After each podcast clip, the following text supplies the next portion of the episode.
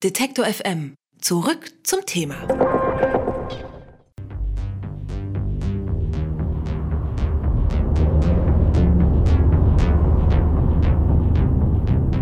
For many years, I kept my past a secret. But every time violent extremism is mentioned, or when a terror attack happens, it bothers me. What if I'd stayed in the movement?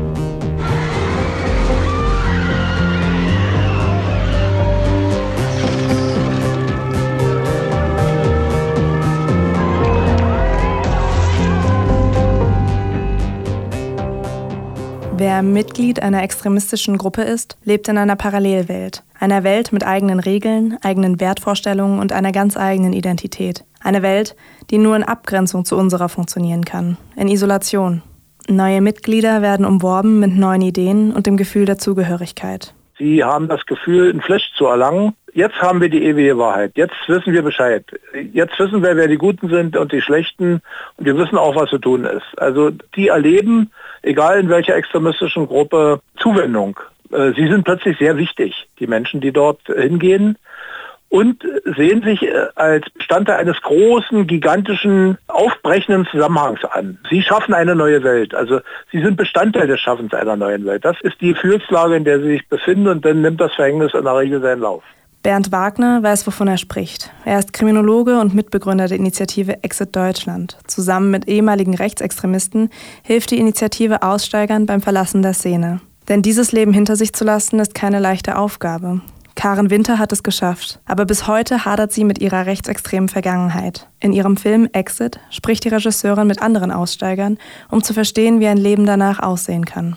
Zu ihnen gehört auch Ingo Hasselbach, ein ehemals sehr bekannter Nazi-Anführer. Um anderen zu helfen, hat er gemeinsam mit Bernd Wagner Exit Deutschland gegründet. Denn sein eigener Ausstieg war alles andere als leicht. Nachdem ich entschieden habe, dass ich rausgehe, war ich ja sehr lange im Ausland. Deshalb war es schwer, mich persönlich zu erreichen. Aber meine Familie wurde angegriffen permanent. Äh, meine Schwester wurde überfallen. Es gab äh, Flugblätter überall, die geklebt wurden, dass sie gesucht wurde von der Szene. Und das Ganze endete dann halt mit der Veröffentlichung des Buches, dass ähm, meine Familie eine Buchbombe bekommen hat. Eine ein Kilo schwere Buchbombe, die nur durch einen glücklichen Umstand nicht explodiert ist.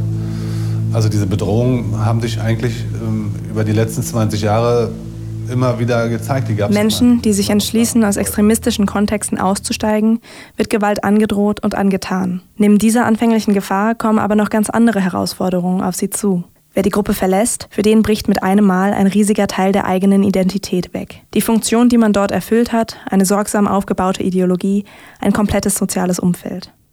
Also wenn man diese Gruppen verlässt, ist tatsächlich erstmal eine gigantische Leere gegeben. Und das Problem ist, dass sie in der neuen Umwelt, in der neuen Umgebung ja nicht immer willkommen geheißen werden. Das heißt also, die reißen sich nicht alle nach diesen Personen. Manche glauben auch gar nicht, dass die Leute ausgestiegen sind und äh, das verunsichert sie zutiefst. Ein Ausstieg in die große Leere, das kann nicht funktionieren. Bei Exit Deutschland versucht man gemeinsam mit den Aussteigern eine Zukunftsvision für das eigene Leben zu finden. Das ist nicht immer leicht, denn in unserer Gesellschaft werden ehemalige Extremisten nicht unbedingt mit offenen Armen aufgenommen. Im Film erzählt Aussteiger Manuel von einer Konfrontation mit seinen Nachbarn. Die Leute, wie die mich angucken halt, ähm, dann höre ich selber, wenn ich am Fenster stehe und rauche, wie die über mich erzählen, wie über mich dann herziehen. Ähm, da, da gucken Leute weg oder nuscheln über mich äh, oder zeigen mir Stinkefinger am vorbeifahrenden Auto, die kennt ich noch nicht mal. Ja.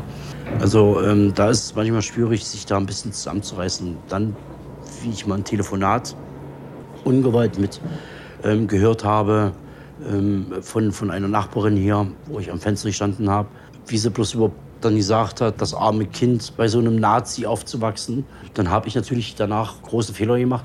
Ich habe rechte Musik im Auto angemacht, Lanzer, habe mich vor diesem Haus gestellt und habe dann etwas lauter aufgedreht und etwas lauter gesagt, komm, jetzt gehen wir hier ins kommunistische Heim, wo die ganzen Bolschewikis leben. Und da hatte ich auch meine Fassung verloren.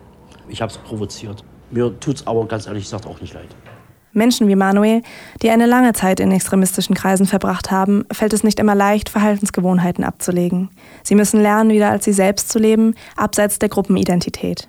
Sie werden eine Funktion der Gruppe mit Haut und Haar. Das heißt, die Persönlichkeit, ihre eigentliche äh, mitgebrachte Persönlichkeit wird neu durchtönt. Also die kriegen de facto ein, äh, eine neue Persönlichkeitsprägung.